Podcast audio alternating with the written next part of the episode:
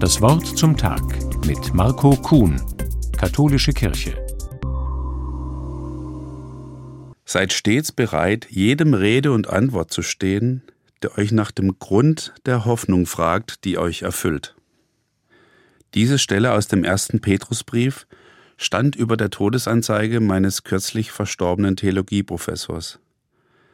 Der Satz ist so etwas wie das Grundprogramm seines theologischen Schaffens und auch aller, die diese Wissenschaft von Gott betreiben. Immer weniger junge Menschen wollen heute aber Theologie studieren. Während ich meinem Professor noch in einem fast voll besetzten Hörsaal zu folgen versuchte, reicht heute für die Vorlesungen ein größerer Seminarraum, zumindest an den katholischen Fakultäten. Mich hat das Theologiestudium mit einer Vielzahl von relevanten Disziplinen konfrontiert und auch in verschiedenen Bereichen kompetent gemacht.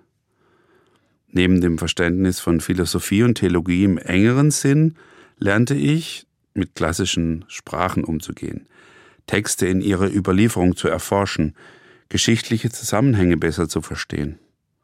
Pädagogische Inhalte waren ebenso Teil davon wie gesellschaftliche Ethik und juristisches Denken im Kirchenrecht.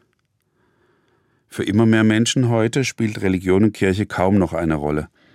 2022 waren es mehrere hunderttausend Menschen, die nicht mehr offiziell Teil der katholischen und evangelischen Kirche sein wollten. Auf katholischer Seite spielen dabei auch die lange Zeit vertuschten Skandale eine wesentliche Rolle. Aber machen massenhafte Kirchenaustritte auch die Theologen als Experten für Religion überflüssig? Der Freiburger Theologieprofessor Magnus Stried wundert sich, was es für die kulturelle Gegenwart unseres Landes bedeutet, wenn es immer weniger Deutungskompetenz auf dem Feld des Religiösen geben sollte. Gerade weil sich die Gesellschaft immer weiter pluralisiert und Religion keineswegs verschwindet, braucht es Menschen, die gesprächsfähig sind.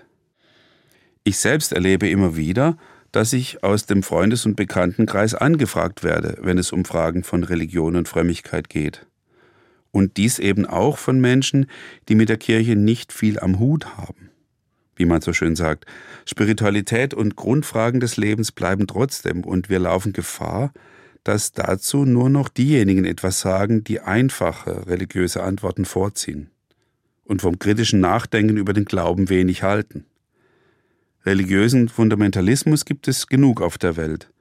Wer jedoch seinen Glauben verantworten und erklären möchte, muss stets bereit sein, jedem Rede und Antwort zu stehen, der nach dem Grund der Hoffnung fragt, die ihn erfüllt. Marco Kuhn, Königswinter, Katholische Kirche.